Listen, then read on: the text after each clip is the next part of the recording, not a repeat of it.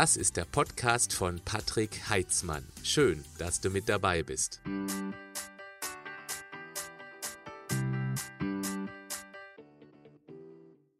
Vielleicht liegt es am Wetter oder am beruflichen bzw. privaten Stress, an der abendlichen Müdigkeit, an der generell sehr knappen Zeit. Ja, Ausreden keinen Sport zu machen, gibt es eine Menge. Solange es dir gut geht, du nackig, knackig aussiehst oder einfach zufrieden mit dir selbst bist, ja, ist das ja auch völlig okay. Wenn dich dieser Titel hier aber angesprochen hat, scheinst du dich mehr bewegen zu wollen, richtig? Fünf Tipps habe ich für dich, wie du diese Sportunlust vielleicht überwinden kannst. Zunächst einmal, wenn du nicht so gerne Sport machst, dann ist das normal, denn Evolutionär betrachtet war früher Bewegung außerhalb des Jagens, Sammels und der gute Laune machenden Buschtänze abends um das Feuer herum reine Kalorienverschwendung. In einer Zeit mit häufigen Hungerperioden konnte unnötiges Rumgehampel schon mal ganz kritisch sein. Du bist also nicht faul, sondern eher ökonomisch. Das klingt besser, oder? Blöd ist, dass wir heute im Schlaraffenland leben und dieses steinzeitliche Energiesparprogramm irgendwie austricksen sollten, weil Bewegung ja nicht nur Überschusskalorien aus dem Langzeittank wegputzelt, sondern auch unser Herz-Kreislauf-System und den gesamten Stoffwechsel fitter, ja sogar unser Gehirn leistungsfähiger macht. Leistungssport muss aber absolut nicht sein. Der könnte sogar zu viel Stress verursachen, was dann wiederum Cortisol ausschüttet, was unserer Immunpolizei und der Fettverbrennung zu schaffen macht. Aber so ein bisschen mehr im Alltag rumhampeln, ach, das wäre schon ganz gut, oder? Wie bekommen wir dich motiviert? Grundsätzlich schon mal sehr gut. Du scheinst offensichtlich die Bereitschaft mitzubringen, sonst wärst du jetzt hier nicht mehr dabei. Deshalb bekommst du fünf Tipps von mir. Tipp 1. Notiere dir dein Bewegungsziel. Auch wenn du dir es im Moment noch nicht so richtig vorstellen kannst, dass du wie auch immer dich regelmäßig bewegen wirst, stelle es dir vor. Erlebe dich schon jetzt in deiner Vorstellung genauso, wie du es dir wünschen würdest. Notiere deine Zielvorstellung in einem positiv formulierten Satz und platziere diesen Satz an einer prominenten Stelle, die du mehrmals am Tag siehst oder als Hintergrundbild auf deinem Smartphone. Wichtig ist, erlebe deine Zielvorstellung emotionalisiert. Wie wirst du dich fühlen? Wie siehst du dich als sportlicher Mensch? Je intensiver du das heute schon gedanklich lebst, desto mehr Brennstoff bekommt dein Motivationsmotor. Deshalb lebe jetzt schon gedanklich deine Sportlichkeit in der Zukunft. Tipp 2. Fang klein an. Ich erkenne immer wieder, dass viele übermotiviert rangehen. Vor allem am Jahresanfang ist das sehr gut zu beobachten. Irgendwie draußen sechsmal die Woche am Laufen oder sechsmal pro Woche im Fitnessstudio. Im Februar Jo, alle Geräte frei. Warum? Zu hohe Erwartungen und überfordert. Wer zu hart beginnt, dann heftigen Muskelkater bekommt und das dann auch noch mehrmals hintereinander, wird schnell die gewohnten Ausreden verwenden, um sich selbst zu überzeugen, dass man einfach kein Sportler ist.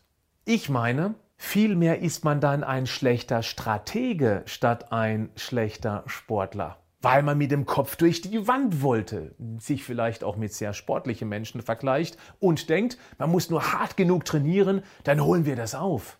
Nein, das ist Quatsch. Fang doch mit einem Minimalprogramm an. Beginne als absoluter Nichtsportler mit zum Beispiel 10.000 Schritten am Tag und sei dann am Abend stolz darauf, dass du es geschafft hast. Oder mach doch heute erst einmal so viele Liegestütze, gerne auch erleichtert, auf den Knien oder Kniebeugen, wie du heute eben schaffst. Schreibe die erreichte Wiederholungszahl in deinen Kalender und zwei bis drei Tage später versuchst du dann eins, zwei, vielleicht sogar drei Wiederholungen mehr rauszuquetschen, bei korrekter Trainingstechnik natürlich. Du wirst schnell merken, das werden immer mehr Wiederholungen. Wow! Wichtig ist zu reflektieren, dass du es gemacht hast. Das ist schon ein dickes Eigenlob wert. Hey, gut gemacht. Oh, danke. Und dass du nicht immer, aber fast immer ein ganz klein wenig besser wirst. Auch dafür solltest du dich anerkennen, loben, stolz auf dich sein. Wow, weiter so. Ja, Fang einfach irgendwie an und dann wirst du ständig ein ganz kleines bisschen besser. Bleib jetzt dran. Tipp 3. Wenn dann Pläne. Habe einen Notfallplan im Hinterkopf, wenn irgendetwas nicht so läuft wie geplant. Lass Ausreden wie zum Beispiel das Regenwetter nicht zu. Du kennst doch den Spruch. Es gibt kein schlechtes Wetter, sondern nur schlechte Bekleidung. Der stimmt einfach. Er ist richtig und wichtig. Jetzt mal ganz im Ernst. Du bist doch nicht aus Zucker. Und deine Haut ist übrigens wasserdicht. Selbst wenn du nicht in der kalten Matsche draußen laufen, walken, schwimmen oder Radfahren möchtest, dann hast du einen Notfallplan zur Hand. Dann machst du eben was zu Hause. Hast du schon mal die Trainings mit meiner Frau Eileen und mir mitgemacht?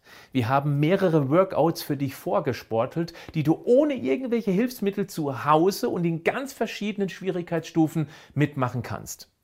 Wenn du den Podcast hörst, Geh auf meinen YouTube-Kanal. Dort klickst du auf die Playlist Sport mit Patrick und Eileen und dann, ja, viel Spaß. Teste es. Tipp 4. Suche dir Verbündete. Wer alleine Sport macht, redet sich schnell mal auf die Couch, wenn irgendetwas nicht passt.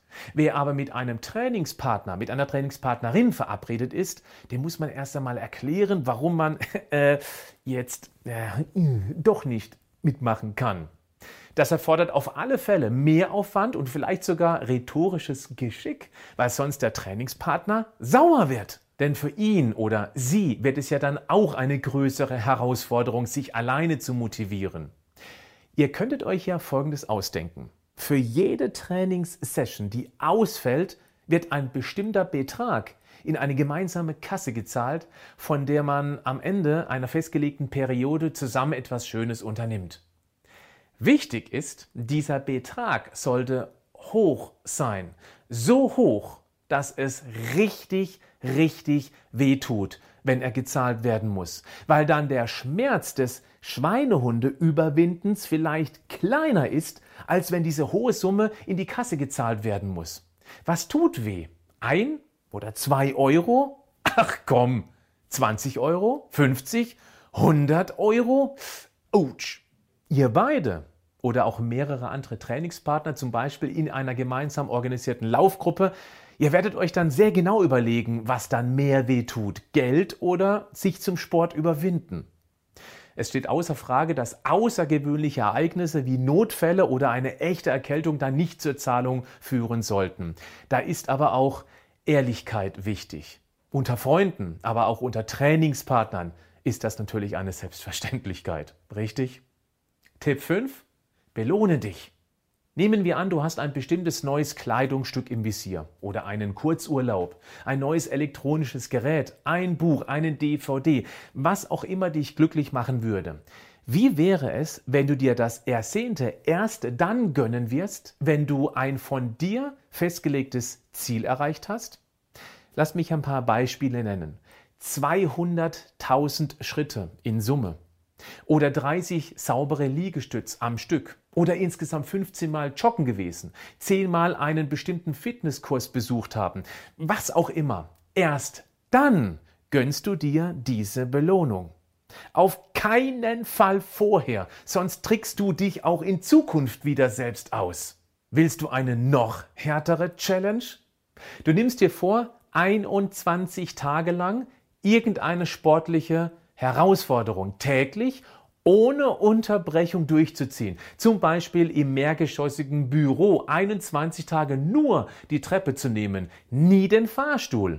Macht natürlich nur dann Sinn, wenn du bisher immer den Fahrstuhl genommen hast, ist klar. Oder du läufst jeden Tag mindestens 10.000 Schritte, nie weniger, selbst wenn du abends bei Sauwetter noch mal raus musst, um die restlichen Schritte zu sammeln. Oder du machst jeden Tag 100 Kniebeugen über den Tag verteilt.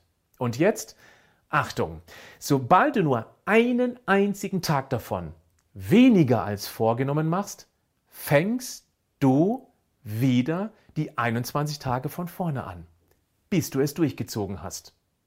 Warum das so wichtig ist? Du beweist dir damit deine eigene Zuverlässigkeit. Nur eines darf auf keinen Fall passieren, dass du aufgibst, auch wenn du schon fünf Anläufe genommen hast. Das ist egal, du bleibst dran, bis du es eben geschafft hast. Das musst du dir selbst versprechen, denn wenn du es dann umgesetzt hast, steigert das dann Selbstvertrauen. Also dein Vertrauen, dass du von dir selbst festgelegte Ziele tatsächlich auch erreichst. Auch wenn es dann eventuell etwas länger gedauert hat. Bist du bereit, dir selbst zu vertrauen? Dann starte deine persönliche Challenge jetzt. Noch ein wichtiges abschließendes Wort. Zu oft vergleichen wir unsere Fitness, unser Sportprogramm mit anderen. Die Instagram, YouTube und Facebook-Welt ist voller Sportideale, aber das hat nichts mit dir, mit deinem Leben, mit deiner Fitness zu tun. Du bist du und das ist gut so. Wer sich mit anderen vergleicht, läuft Gefahr, frustriert aufzugeben. Deshalb bitte beherzige folgendes Zitat. Vergleiche dich nicht mit anderen, sondern nur mit dem Menschen, der du gestern warst. Und das geht in Bezug zur steigenden Leistungsfähigkeit wunderbar, wenn du endlich anfängst. Bleib gesund, aber mach auch was dafür.